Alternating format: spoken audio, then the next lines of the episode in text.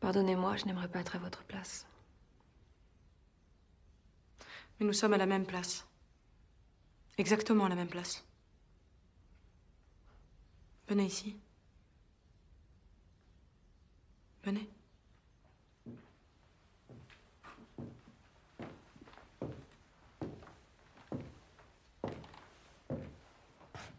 Approchez-vous.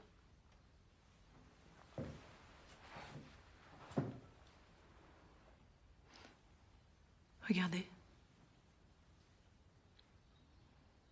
Si vous me regardez, qui je regarde moi? Bonjour à toutes et à tous et bienvenue dans ce nouvel épisode de Sorociné, le podcast cinéma et féministe. Je suis Pauline et aujourd'hui j'accueille Laura. Bonjour. Et Manon. Salut. Comme l'épisode sur les femmes dans l'espace, que nous vous invitons à écouter si ce n'est pas déjà fait, nous enregistrons à distance les unes des autres. Nous profitons de cette situation particulière pour traiter de, des sujets que nous voulions préparer depuis longtemps. Parmi eux, celui dont nous allons parler aujourd'hui, la photographie. Si les réalisatrices sont mises à juste titre en avant, il y a un rôle que le grand public ne connaît pas très bien, mais qui est pourtant tout aussi important, celui d'une directrice de la photographie. Comment la photo est-elle pensée? Que dit-elle des représentations des personnages à la fois devant et derrière la caméra? Quelle place pour les chefs opératrices? Alors, avant toute chose, pour commencer sur de bonnes bases, euh, nous allons d'abord faire un petit point sur la définition du métier et euh, aborder le rôle d'une directrice de la photo qui est aussi appelée chef opératrice. Donc on va peut-être euh, parler, enfin, parler de ce métier avec les deux termes, donc directrice de la photo et chef opératrice, que ça ne vous étonne pas, c'est globalement la même chose. Est-ce que l'une d'entre vous souhaite commencer par définir le métier? Alors j'en ai, pas une de bien précise, en fait je préfère vulgariser pour que tout le monde puisse comprendre bah, en fait, du coup, le directeur de la photo, directrice de la photographie, euh, chef opérateur, chef opératrice, c'est euh, quelqu'un qui s'occupe de l'image du film. Donc, du coup, c'est un poste très très important, comme vous pouvez l'imaginer. Et en fait, euh, il va s'occuper à la fois de la caméra, donc du coup, du choix de la caméra, des réglages, etc., et de la lumière.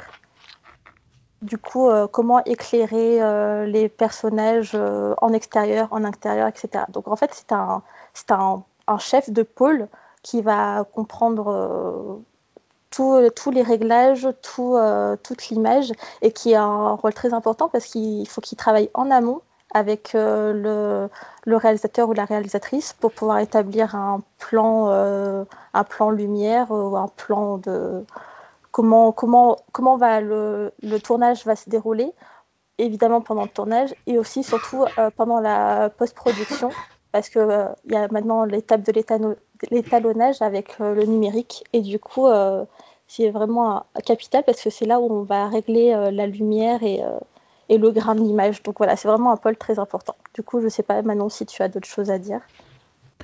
non, pas vraiment. Je pense que tu as assez bien défini ça. je dirais juste que c'est un pôle qui demande également un gros travail en collaboration, donc avec le ou la réalisateur ou réalisatrice, et également avec euh, d'autres postes comme par exemple euh, ben, les costumes ou la déco pour euh, allier à la fois le travail sur la lumière avec les costumes, la couleur des costumes, la matière des costumes et également tout simplement l'emplacement pour, pour caler les lumières et tout ça dans un décor, le décor qui aura été proposé par le chef déco ou la chef déco. Et il y a le maquillage aussi, du coup, comment comment maquiller les, acteurs et les actrices, le grain de peau, etc. C'est très très important aussi euh, pour euh, l'image. Oui, je pense qu'on peut. Enfin, je pense que tout le monde, euh, tous ceux qui nous écoutent, ont un jour fait l'expérience d'avoir une lumière particulièrement brutale, on va dire, et de vouloir prendre une photo et de s'apercevoir à quel point ça faisait ressortir tous les défauts de la peau. je pense que c'est une grosse vulgarisation, mais ça, illustre assez bien la, la situation qui peut se poser pour savoir par exemple quel maquillage doit être adopté sur les acteurs et les actrices, euh, ce genre de points. Quelle lumière fera mieux ressortir euh, euh, la peau ou les expressions des acteurs et des actrices. Par exemple, on sait que c'est plus compliqué ou en tout cas c'est complètement différent d'avoir une peau mûre, une peau abîmée par exemple par la vie, de, de, la filmer et de la mettre en valeur, puisque c'est aussi ça le rôle d'un ou d'une chef opératrice, c'est de mettre en valeur le, les, acteurs, les actrices, les costumes, les maquillages. c'est vraiment le ou la technicienne responsable des prises de, la prise de vue et euh, de la qualité visuelle du film. Parce que comme vous l'avez dit, euh, le, le ou la chef opératrice va euh, à la fois avoir un œil sur le cadrage, sur la composition de l'image, l'éclairage, parfois même quand c'est des grosses productions avec beaucoup d'effets spéciaux. et c'est assez impressionnant à voir quand on voit des tournages euh, où il y a quasiment rien et que c'est que du fond vert, comment euh, euh, ce, ou cette technicienne qui, a, qui a un rôle très important va devoir créer dans un espace vide Est-ce qu'on on peut aussi faire peut-être un petit point sur comment on devient ce ou cette technicienne? Euh, bah, en fait, c'est un peu compliqué parce que je pense qu'il y a plusieurs façons. Euh, je sais que maintenant, c'est vrai qu'il y a beaucoup d'écoles, euh, dont l'U-Lumière ou la Fémis, par exemple, c'est celles les plus connues. Il y en a beaucoup d'autres aussi. c'est par, du coup, par là, avec un diplôme et du coup, après, avec des stages pendant les tournages on peut, on va dire, commencer au plus bas échelle jusqu'à monter jusqu'à le poste ultime. Mais après aussi, il y a beaucoup de personnes qui euh, sont autodidactes, par exemple, qui ont commencé euh, sur des tournages euh, en stage ou juste pour aider, qui au final aussi ont commencé à, travailler l'image et, la caméra. Donc en fait, il n'y a pas de formation type c'est comme le cinéma en fait c'est un peu vu que c'est un, peu des métiers un peu à part à la fois artistique et technique. Du coup, euh, évidemment qu'il faut beaucoup bosser la technique, il faut apprendre pas mal de, choses sur notamment euh, l'éclairage, euh, les, projecteurs, les caméras, surtout maintenant avec le numérique où il y a plein de choses qui changent chaque jour. Mais en même temps aussi, on n'est pas forcément, enfin, c'est pas forcé d'avoir fait une école pour, pour devenir chef opérateur ou chef opératrice. Oui, puis je pense aussi qu'il y a quelque chose qu'on va relever euh, sûrement au, fur et à mesure de l'épisode, c'est que c'est un travail de composition à la fois euh, euh, en tant que tel, puisqu'il faut composer l'image, mais aussi derrière la caméra où le ou la cinéaste va vraiment travailler avec le ou la directrice de la photo pour composer ensemble quelque chose. Et d'ailleurs, il y a énormément de duos euh, par exemple, on en parlera tout à l'heure, on, on parlera de Claire Maton, qui a travaillé plusieurs fois avec Céline Sciamma, euh, ou euh, Rachel Morrison, dont on parlera aussi, qui a travaillé plusieurs fois avec Ryan Coogler. Il y a vraiment des presque maintenant que, le, que, le, que le métier commence à être un peu plus connu. Il y a vraiment une presque une enfin c'est presque impossible de dissocier parfois un ou une réalisatrice avec euh, euh, son chef euh, ou sa chef opératrice.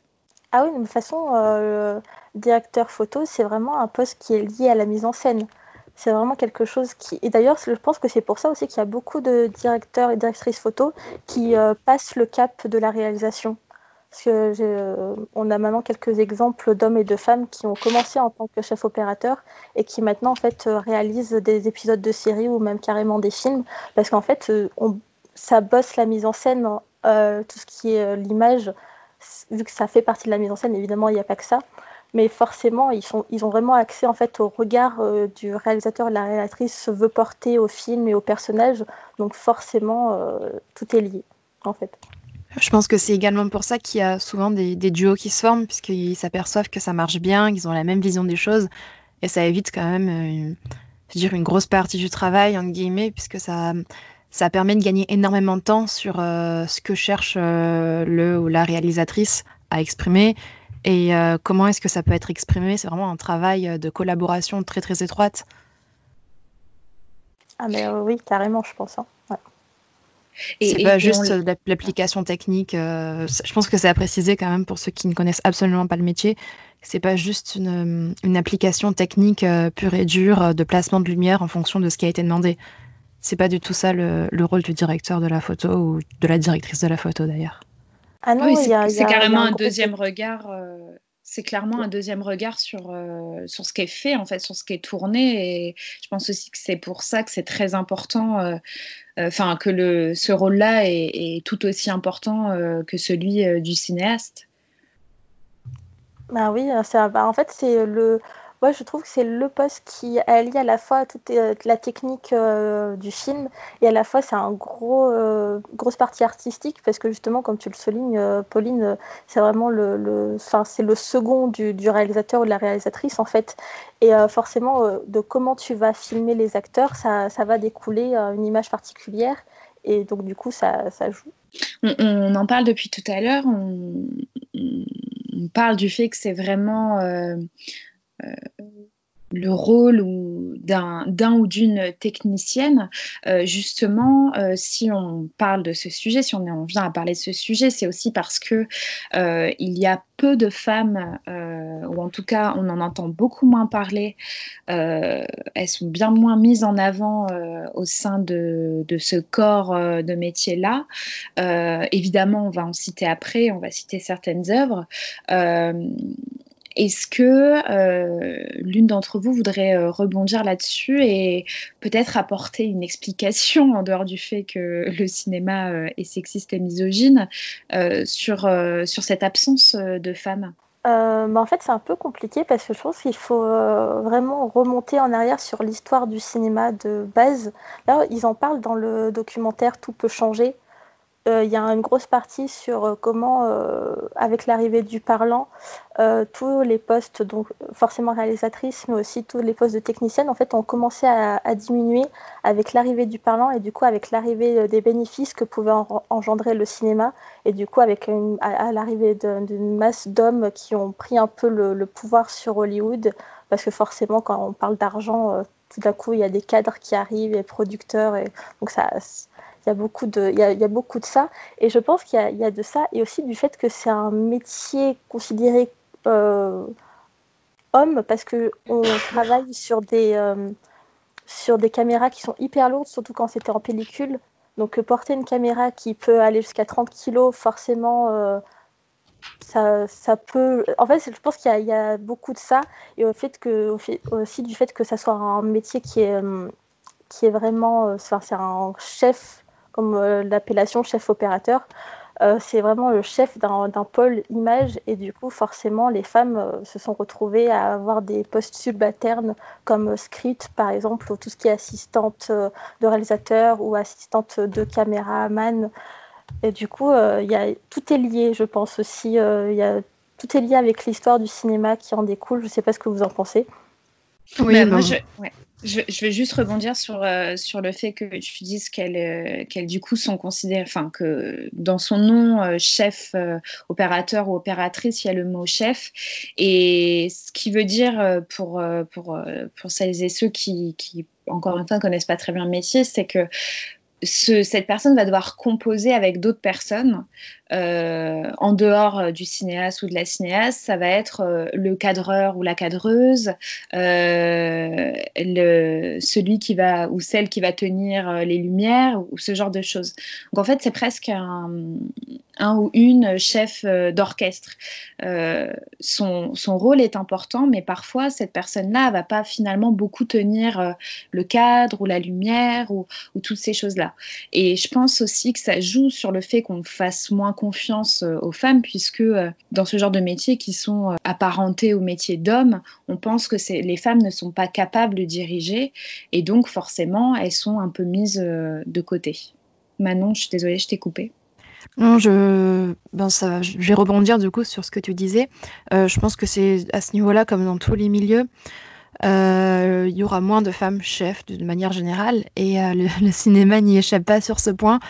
Euh, on a moins tendance à confier de responsabilités. Donc, comme c'est un travail qui, euh, qui nécessite de grandes responsabilités, on ne va pas forcément le confier aux femmes. Euh, il y a l'aspect physique également, comme tu l'as dit, Laura. Je pense qu'il y a également l'aspect financier, puisque enfin, l'image dans un film peut coûter très très cher et on va avoir du mal à faire confiance à une femme pour euh, déterminer euh, la place de ce budget dans le film. Je pense aussi qu'on l'écoutera beaucoup moins. Et du coup, ça sera peut-être un petit peu plus compliqué également pour les femmes, éventuellement, de s'imposer à ce niveau-là, et pour les hommes, de penser à faire confiance à une femme. Oui, oui, je, suis totalement d'accord. Et, et, tout à l'heure, je, parlais du fait que j'avais pu euh, avoir en interview Rachel Morrison, dont on parlera tout à l'heure. Et je lui avais justement posé euh, cette question, ce manque de femmes, notamment parce que ça a été la première femme à être euh, nommée dans sa catégorie aux Oscars, et c'était en 2017, donc c'était il y a pas si longtemps que ça. Et, et elle, disait, elle disait que au sein de l'industrie de cinématographique, et donc je cite, et d'autant plus dans mon métier, les femmes ne sont pas nombreuses et peu reconnue. Comme c'est un métier technique et physique, l'industrie et les hommes pensent que nous ne sommes pas capables ou que nous ne sommes pas forcément à leur hauteur. Naturellement, j'ai été très heureuse d'être nommée. Aujourd'hui, je suis fière d'avoir été la première, la première, même si ça me fait également de la peine qu'il euh, fallut attendre 2017 pour une telle reconnaissance, aussi bien pour moi que pour toutes les femmes. On va revenir, euh, on va, on va, on va peut-être enchaîner là-dessus euh, par rapport à cette nomination à Hollywood donc de Rachel Morrison qui compte notamment dans sa, dans sa filmographie le film Mudbound de Dee Reese ou Black Panther de Ryan Coogler et prochainement Cyberg de Benedict Andrews. 2017, euh, ça paraît euh, si proche euh, et, ça fout quand même un coup quand on voit que ça a été la première femme à être nommée dans cette catégorie. Alors elle le dit, elles sont peu nombreuses et peu reconnues. Et effectivement, il suffit de chercher, euh, comme on l'a fait pour cet épisode sur Google, euh, pour avoir des noms de, directrices photo, que ce soit euh, en France, aux États-Unis ou, partout dans le monde. Elles sont peu nombreuses, donc on le disait, c'est un métier technique. Donc voilà, comme tout. Alors déjà, le cinéma, quand même peu de femmes, on en parle assez souvent, mais en plus quand c'est un métier technique, comme elle le dit, euh, soit elles sont obligées de prouver 30 euh, fois plus que les hommes euh, qu'elles sont capables d'être un minimum à leur hauteur, ou soit elles sont pas forcément prises au, sérieux tout de suite. Et elle explique, pour revenir sur, sa, sur la fin de la citation, que cette, cette, reconnaissance qui lui a été donnée avec cet Oscar, bah, il lui a permis aussi de, montrer que le métier peut être aussi écrit au féminin. Non, mais c'est très intéressant ce que tu dis, euh, Pauline, parce que justement, euh, ça peut paraître aberrant de, voir que. En plus, elle a même pas gagné, elle a juste été nommée dans la catégorie euh, meilleure photographie. Donc, du coup, déjà, pour, il fallait attendre 2017 pour avoir une, juste une femme nommée. Ça paraît aberrant, mais en même temps, c'est pas si aberrant que ça. En fait, quand on voit dans les chiffres des statistiques, surtout à Hollywood, il y a le, hum, le site Women et Hollywood qui, euh, qui ont répertorié du coup dans les, en 2019, donc l'année dernière, dans les 100 plus gros films rentables de l'année, euh, il y a eu seulement 2% de directrices de la photographie. Donc du coup, euh, ça fait peu. Et surtout quand on sait que par exemple dans l'association des directeurs photo des États-Unis, l'ASC, on le voit surtout euh, en générique, quand on voit le directeur photo, il y a toujours ASC derrière. Du coup, c'est pour, signifier qu'ils font partie de l'association. En fait, elle a été créée en 1919, mais il a fallu attendre 1980 pour voir une directrice photo euh, euh, intégrée à cette association. Donc, en fait, on voit le, fossé monumental qu'il y a entre les hommes qui sont vraiment intégrés dans, les équipes de, de tournage et les femmes qui, en fait, qui essayent de grappiller des places, surtout dans les, gros films de studio, et qui en fait sont vraiment euh, reliés euh, uniquement à un cinéma plus de niche, comme le, les Sundance Festival, où on voit beaucoup plus de réalisatrices et de, directrices photo et de techniciennes en général. Mais quand on parle des films rentables, quand on parle des films de gros studios, et eh ben en fait, on voit qu'il y a vraiment euh, que des hommes presque. Et donc on voit en fait euh, la, difficulté qu'il y a pour ces femmes d'essayer de, s'élever à, un rang, euh, à, des films beaucoup plus rentables. Quand on parle de films rentables, évidemment, on parle aussi de, de cachet pour, euh, pour elles, parce qu'évidemment, le cinéma, il y a aussi un gros fossé niveau salaire. Et du coup, en fait, on, voit qu'elles ont vraiment beaucoup de mal, et même encore maintenant, alors que les, ces questions-là de, parité et d'égalité des chances commencent réellement à se poser. Oui, d'ailleurs, dans le cas de Rachel Morrison, donc euh, ce que je disais, elle est, créditée euh, en tant que directrice de la photo sur le film Black Panther de Ryan Coogler, qui a été un, immense succès euh, mondial en termes de recettes. C'est parce qu'elle avait aussi déjà collaboré avec Ryan Coogler, et elle, le dit dans, l'interview que je, mettrai dans la description de l'épisode, que vous puissiez la lire, que c'est parce que Ryan Coogler l'a appelée que du coup elle a été mise sur le projet. Et c'est cette question dont on en a déjà parlé par rapport aux réalisatrices, euh, comment en fait elles sont mises sur des listes, euh, puisque euh, très souvent, quand un projet naît dans ces gros studios, il y a des listes qui sont faites. C'est pas euh, ah on, fait ce film, euh, c'est machin qui va le faire. C'est vraiment il y a des propositions, quel réalisateur ou réalisatrice, euh, l'équipe technique. Et là, c'est Ryan Coogler qui a ramené Rachel Morrison sur ce projet puisqu'il avait déjà travaillé avec elle pour son premier film qui était un film d'auteur de niche, Fruitvale Station. Et il a euh, du coup euh, voulu recollaborer avec Rachel Morrison euh, et il lui a proposé, enfin, je pense qu'il a proposé la production pour ensuite lui proposer à elle. Donc c'est vraiment un, réseautage qui s'est fait. Évidemment, on s'est posé la question en préparant cet épisode si quand la chef opératrice est une femme, ce deuxième regard peut vraiment créer une différence comparé à un regard euh, masculin. Et il me semble, Manon, que tu as préparé euh, quelque chose sur euh, le regard féminin à ce niveau-là. Donc je te laisse la parole. Alors pour le, regard précis de, la chef de la chef op, je pourrais pas répondre de manière extrêmement précise. Moi, je pense que oui, parce que je pense que dans la collaboration entre même un directeur homme et une directrice de la photo femme, euh, ce qui va se passer, c'est qu'il va forcément y avoir des idées qui vont être émises euh, par la chef-op, qui vont pouvoir un petit peu influencer le réalisateur sur certaines prises de position. Et euh, cette collaboration et cette discussion pourra amener le réalisateur à faire certains choix qui n'auraient peut-être pas forcément été pris avec un homme dans le poste du chef-op. après, je pense que de manière générale, comme, comme on dit, le, le ou la chef-op est responsable de l'image. Donc, par ce biais-là, l'image va forcément influencer les gens. On, sait qu'on est forcément influencé par les images qu'on voit. Euh, je sais qu'il y a une chercheuse euh, de l'université de Dundee qui s'appelle Eva Merzin qui en 2008 a fait une étude selon laquelle les personnes qui avaient été habituées à une télé en noir et blanc pendant toute leur vie, donc les personnes d'un certain âge, rêvaient plus en noir et blanc qu'en couleur. Et ça serait l'inverse pour les jeunes. Donc euh, les études neurologiques n'ont pas encore déterminé si l'impact des couleurs était euh, vraiment présent dans le cerveau ou pas. Mais euh, on sait que les images qu'on voit, donc les images, euh, l'image dans la télévision, l'image au cinéma, les photos, tout ça, ces images qui nous entourent influent toujours en quelque sorte notre perception des choses et possèdent également, outre les questions neurologiques et tout, des dimensions culturelles sur la vision qu'on a de notre entourage, du monde, de notre société dans laquelle on vit.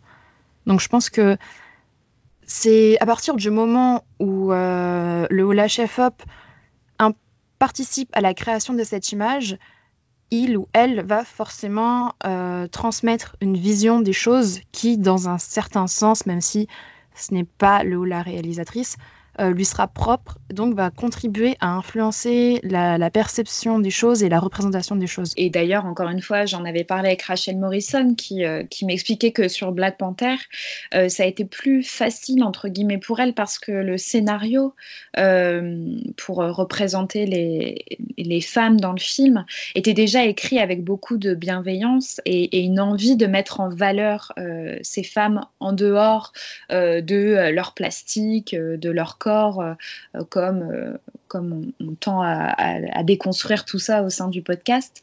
Et, euh, et même si elle m'expliquait qu'elle n'a pas envie de créer des différences quand elle filme un homme et une femme, inévitablement, si jamais elle se retrouvait peut-être face à un, scénario, même si peut-être que si jamais ça ne te correspond pas, tu vas peut-être pas accepter le projet, mais encore une fois, tu as besoin d'argent euh, pour te nourrir. Peut-être qu'elle devrait faire aussi euh, des choix pour, euh, pour transformer ce qu'elle. Moi, elle a utilisé le, le terme transformer le récit par l'image, puisque quand même, le cinéma commence par un scénario qu'il faut transposer en, en, en, image. Et comme tu le dis, Manon, les images et de plus en plus enfin en tout cas c'est de plus en plus théorisé, euh, affecte euh, notre vision euh, du monde. Et effectivement, je, je pense, et que c'est aussi pour ça que c'est très important d'avoir une diversité de points de vue aussi au niveau, à ce niveau-là, au niveau des, des, directrices de la photo, parce qu'elles peuvent vraiment apporter une nuance à peut-être un regard qui va être peut-être un peu moins déconstruit ou dans un schéma qui reproduit celui qu'on connaît. Par exemple, tout à l'heure, on parlait de Claire Maton, qui a travaillé du coup euh, dernièrement sur Portrait de la jeune fille en feu de Céline Sciamma, mais aussi du film de Mati Diop, euh, Atlantique, où, euh, où, elle explique dans plusieurs interviews, notamment sur le tournage du film de Céline Sciamma, qu'elle n'était quasiment que des femmes. donc c'est une femme qui réalise, c'est une femme qui est du coup Claire Maton qui, est à, la photo, au cadre, à la lumière, etc. En tout cas qui supervise tout ça c'est deux femmes qu'on filme. Euh, donc il y avait une espèce, de, une espèce de, schéma qui se crée entre elles de bienveillance, puisqu'elles n'avaient pas toutes le même regard. C'est pas parce qu'on est une femme qu'on a le même regard qu'une autre femme, mais en tout cas, euh, il y avait une, cohésion et une cohérence au sein des regards. Et on peut se demander effectivement si ça avait été un homme, euh, comment le film aurait été filmé. Je pense qu'il y a également la question du rapport aux, actrices dans ce que tu dis, qui peut éventuellement, je dis bien éventuellement, hein, parce que c'est pas du tout, euh, ce n'est pas une fatalité, hein, mais je pense que ce rapport aux actrices peut changer également quand c'est quand c'est une femme qui se trouve euh, entre la réalisatrice et les actrices. Il y a peut-être plus de rapport de confiance entre les actrices, euh, la chef op et la réal. Je sais pas ce que vous en pensez. ben carrément, je pense, parce que de toute façon euh, directeur, euh, directrice photo, c'est vraiment elle qui va faire le lien entre euh, l'acteur et, l'actrice et le, réalisateur ou la réalisatrice, parce que justement, c'est comment l'actrice va se placer, comment elle va être éclairée aussi. On le voit très bien, enfin, je ne sais pas si, par exemple, si on se prend en selfie, on voit très bien qu'une certaine lumière nous donne un certain grain de peau, et du coup, ça, ça change totalement le, le visage, l'incarnation du visage et du corps. Et aussi l'angle de caméra et le cadrage est aussi très très important sur euh, comment filmer un corps en fait en mouvement. Et euh, je pense que c'est très intéressant parce que évidemment il y a, y a le regard euh, du, du, réalisateur et de la réalisatrice, il y a le scénario qui, qui permet un récit, mais il y a aussi du coup le, le, la, technique de l'image, en fait comment la technique de l'image peut apporter un, un regard sur les personnages et sur les corps qui, qui bougent. Et en fait on, il n'y a pas encore eu vraiment d'études, je pense, sur euh, ces questions de, des chefs opératrices euh, et du regard qui, euh, qui, en découle. Mais je pense que ça serait très intéressant, en fait, de, vraiment de, prendre ce point de vue-là en question et de voir s'il y a quelque chose qui en découle. Parce que là, du coup, c'est vrai qu'on n'a pas d'exemple. Parce que, par exemple, pour Portrait de la jeune fille en feu, s'il y avait eu un chef opérateur, en fait, on ne sait pas si le film aurait eu cette esthétique-là. Après, il y a aussi beaucoup de Céline Sciamma, il y avait aussi beaucoup de son regard qui joue, mais après, à quel point le regard de Claire Maton a joué, en fait, on ne le saura jamais. Mais je pense que c'est une question vraiment à soulever. Il faudrait qu'il y ait des études sur ça et des, et des thèses. Ça serait très intéressant, je pense. Bah, surtout en complément, euh, on parle beaucoup euh, dernièrement du male gaze ou du female gaze, mais on en parle euh, principalement du point de vue du réalisateur ou de la réalisatrice. je pense aussi que c'est ça, c'est aussi relié au fait que le réalisateur ou la réalisatrice est vu un peu comme euh, le ou la euh, chef du projet qui, et, parce que c'est un peu vrai, enfin, il ou elle gère un peu tout, mais finalement, et je te rejoins Laura, à quel point le ou la chef opératrice va influencer ou non l'image, c'est une question à laquelle on n'a pas encore tout à fait de réponse, même si des éléments d'analyse nous permettent effectivement euh, de, constater que ça joue euh, en grande partie. Euh, et puis parce qu'on l'a dit plusieurs fois, c'est le deuxième regard. Et puis il y, a une, étroite collaboration qui se crée entre le ou la réalisatrice et le ou la chef opératrice. Mais c'est dommage de ne pas avoir de vrais écrits, de vraies théories, de vraies, de vraies mises en lumière de ce rôle-là. Ça montre aussi combien les rôles des techniciens et des techniciennes est un peu, sont un peu effacés euh, par rapport à celui, euh, par rapport au rôle euh, du ou de la réalisatrice. Et c'est vrai que ce serait super intéressant justement d'avoir ça. J'ai écouté un, podcast qui s'appelle Négatif Podcast, où c'est un long entretien avec Claire Maton, justement un, entretien d'une heure, presque d'une heure et demie, où elle explique son rôle et combien elle doit finalement, enfin son, son rôle est très important parce qu'elle est le regard finalement du, réalisateur ou de la réalisatrice parce que le ou la réalisatrice va peut-être écrire son film ou le coécrire ou en tout cas euh, lire le scénario, il va avoir des idées en tête, tout va se créer euh, de manière enfin dans l'imaginaire et euh, il va y avoir quelque chose qui va être projeté, comment on projette le film et c'est finalement de son ressort à elle de mettre en application à l'image ce récit. Je te rejoins vraiment là-dessus. C'est pour ça que je trouve ça dommage que toutes les études sur le female gaze qui ont été effectuées euh, occultent totalement euh, le rôle euh, du, du, chef opérateur ou chef opératrice. Et je pense que dans le futur, de toutes les études qui pourraient être réalisées sur le female gaze ou toute autre question de, genre au cinéma, en fait, il faudrait inclure l'importance du regard de ce poste-là. Parce que comme tu dis, Pauline, je pense qu'en fait, euh, c'est lié avec euh, celui du, réalisateur et la réalisatrice. En fait, je pense qu'on ne peut pas parler du regard du réalisateur et la réalisatrice à l'image sans parler euh, du, rôle du chef opérateur. D'ailleurs, pour parler du gaze, qu'il soit female ou male, on en parle très souvent, en tout cas on décortique le male gaze et le female gaze à travers les scènes de sexe notamment, parce que c'est à ce moment-là où les corps sont dévoilés ou pas dévoilés. Le rôle de la photographie joue énormément, à la fois sur euh, l'ambiance euh, générale de la scène. Est-ce que la scène est plutôt dans une ambiance feutrée euh, Comment la lumière agit sur, sur l'ambiance de la scène Mais aussi comment le cadrage et la lumière agit sur les corps et sur le regard qui est apporté sur ces corps. J'ai un exemple qui, euh, qui, qui, est assez évident pour moi, c'est euh, c'est la scène dans Portrait de la jeune fille en feu. La scène que, que j'ai en tête, c'est euh, la scène où Noémie Merlan, donc, qui joue Marianne dans le film, est devant la cheminée et elle est nue. Et en fait, cette lumière, cette chaleur créée par la cheminée, tout naturellement, elle va influencer sur la façon dont on voit ce corps. On va ressentir une certaine chaleur par rapport au corps et comment elle est filmée. Elle est filmée entièrement, son corps n'est pas découpé. Ça, c'est vraiment quelque chose qu'on retrouve aussi euh, très souvent dans, dans la théorisation euh, des regards, qu'ils soient féminins ou masculins. C'est comment euh, la caméra découpe ou ne découpe pas les corps, euh, notamment les corps féminins.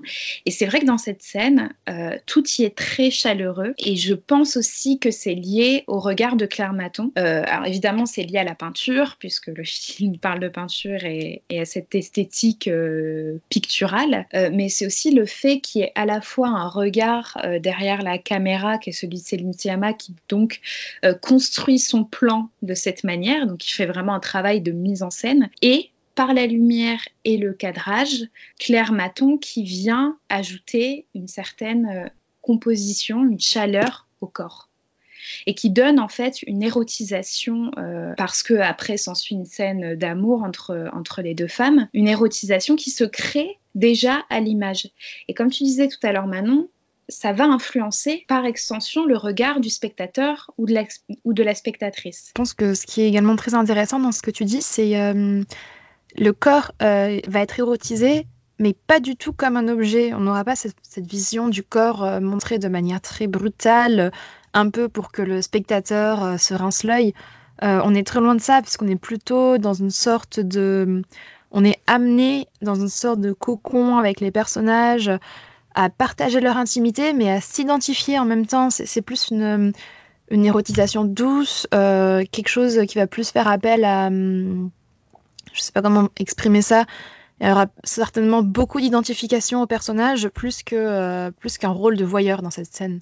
Ça joue aussi parce qu'en fait, les corps sont, comme tu l'as dit tout à l'heure, Pauline, sont filmés intégralement. En fait, il n'y a pas de découpe sur une partie du corps avec un montage euh, assez dynamique comme on peut voir euh, dans beaucoup de films qui veulent montrer un corps euh, féminin nu mais qui du coup ont des cadrages très très serrés en fait sur une partie du corps notamment évidemment la poitrine et, les fesses. Alors que là en fait Claire Maton en fait elle a vraiment créé bah, du coup comme tu l'as dit une lumière très douce et ténue, un peu comme euh, si c'était une photographie. De toute façon, c'est un peu le thème du film et ça se retrouve dans la lumière. Mais en plus de ça, en fait, euh, elle filme les, corps nus, mais en intégralité. Et les seuls, euh, les, seuls, comment dire, les seuls gros plans sont en fait sur la tête des personnages. Et je pense qu'en fait, là, on voit très bien comment en fait le mélange entre le regard de Céline et le regard de Claire Maton se rejoint totalement et en fait crée un, objet vraiment qui, euh, qui, est cohérent en fait avec leur, leur, euh, double regard. Et euh, pour moi, en fait, c'est vraiment, c'était vraiment flagrant comment du coup ce fait que le, corps ne soit pas démonté par les cadrages et par le montage, en fait, ça crée vraiment une érotisation, mais totalement pure. Je sais pas comment expliquer. surtout la, la, pureté, ça fait un peu bizarre, mais sans comment dire sans qu'on il n'y a pas de voyeurisme en fait je pense. Voilà c'est ça pour moi c'est vraiment il y a zéro voyeurisme. Et c'est pour ça aussi que j'ai choisi le terme érotisation et pas sexualisation. Pour moi c'est vraiment euh, il y a beaucoup de, de, scènes euh, de sexe dans les films où les corps sont vraiment sexualisés on sent, euh, sent l'envie de montrer euh, une scène de sexe, l'envie de montrer des corps. Euh, il y a beaucoup de scènes dans les films mainstream où, si jamais c'est un couple hétérosexuel, la femme va être déshabillé alors que l'homme à peine. Et je pense que ça ne crée pas, en tout cas chez le spectateur, ça va pas créer une ambiance euh, érotique où ça va euh, peut-être créer une, une, envie qui se développe. Alors que, comme tu l'as dit euh, Manon, quand, enfin à l'inverse, quand le regard est plus voyeuriste, d'ailleurs la scène va être éclairée d'une autre manière. Je pense que Portrait de la jeune fille en feu, ou parce qu'ils sont étroitement liés, pour moi l'une des scènes les plus érotiques du cinéma, c'est celle où Rose se fait dessiner par Jack dans Titanic, qui est aussi en fait une ambiance très chaleureuse, les lumières sont, sont, très, sont très chaudes, on a un éclairage cheminée bougie. Il n'y a pas de, de lumière, euh, de lumière vraiment néon ou, quelque chose comme ça. Il y a vraiment une ambiance très chaleureuse, ce qui fait que presque on, on peut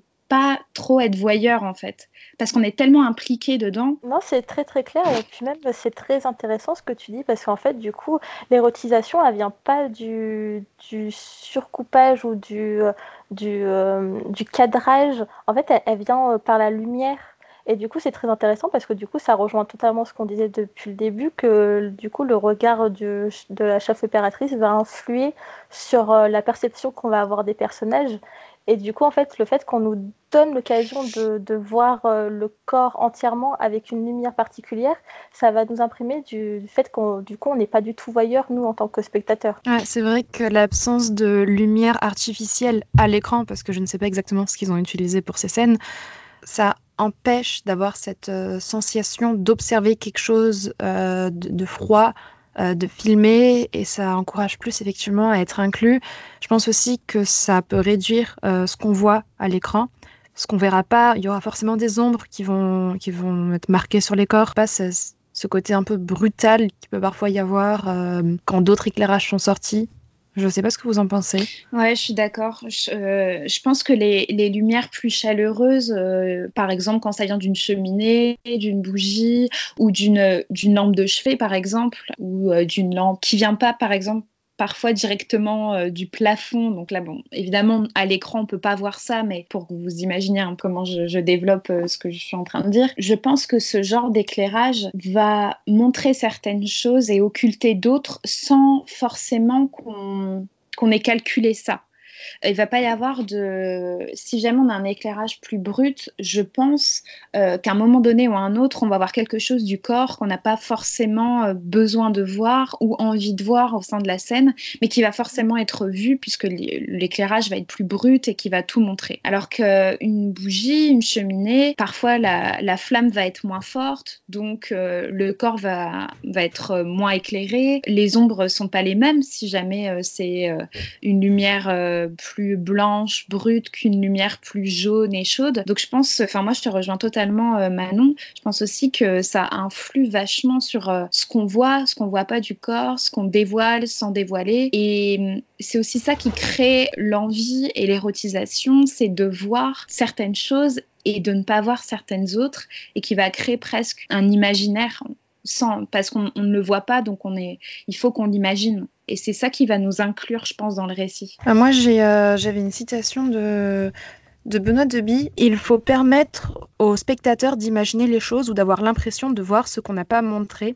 C'est comme cela qu'une image, un cadre, un éclairage peuvent nous plonger dans la psychologie des personnages. Bah oui, de toute façon, ça rejoint un peu ce qu'on disait. Du coup, ça je rejoins un peu sa façon de penser. De toute façon, euh, la, lumière euh, joue euh, facilement avec nous la perception qu'on se fait de la lumière dans notre quotidien en fait. C'est pour ça que les, lumières comme de bougies d'intérieur sont très orangées parce que en fait nous comme on, on, voit notre, notre intérieur, en fait, on a toujours des lumières très orangées la lumière orangée, c'est vraiment un synonyme d'intimité par rapport à la lumière plus bleutée qui, du coup, euh, fait plus extérieur. Donc, du coup, c'est plus une distanciation qui se crée. Et je pense aussi ça joue parce que notre perception de la lumière, déjà dans notre quotidien, euh, joue avec ça. Je pense qu'il y a également le fait, alors ça va être un peu alambiqué, je pense que je vais dire, quand on filme une femme nue devant une cheminée, on filme un corps éclairé par quelque chose de, en guillemets, naturel, donc euh, des, flammes, du bois. Euh, à l'inverse, quand on filme une femme nue euh, sous des néons, alors soit on obtient quelque chose de très euh, presque l'image, je sais plus comment ça s'appelle, les, photos des polices, quelque chose de très scientifique, vous voyez, quelque chose de très mhm. froid, volontairement froid.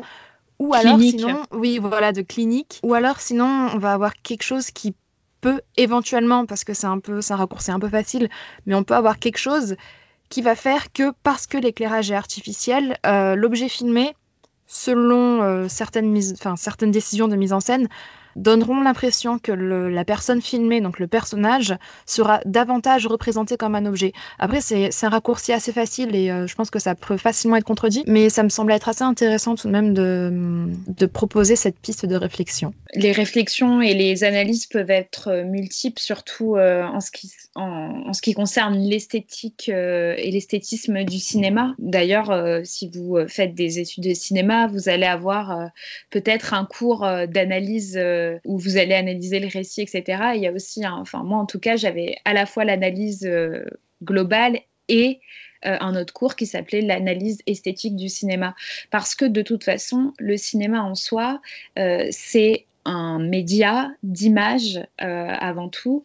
Et je pense que dans tous les cas, on peut avoir une multitude d'analyses là-dessus. Et comme on en parle depuis tout à l'heure, des regards aussi différents qui vont voir différentes choses. Après, la lumière, le cadrage euh, va de toute façon influencer euh, à la fois notre regard et le regard qui est porté sur les personnages, mais aussi, je pense, la, globalité de l'œuvre et, qui va en faire sa force ou sa faiblesse. Un film qui, euh, par exemple, va avoir un récit super fort, mais une image un peu moins, je, je, pense, un peu moins forte que le récit, ça va jouer sur notre perception globale euh, du film. je pense que ça dépend vraiment des, choix de la mise en scène, parce que des fois, on n'est pas forcément obligé d'avoir quelque chose de très esthétisé ou très soigné, là où dans certains autres cas, c'est essentiel pour, euh, pour mettre en valeur certains choix de mise en scène qui ne sont pas forcément apportés par le dialogue ou le récit, mais euh, qui découlent du récit, mais sont vraiment illustrés par une mise en scène qui devra elle-même être illustrée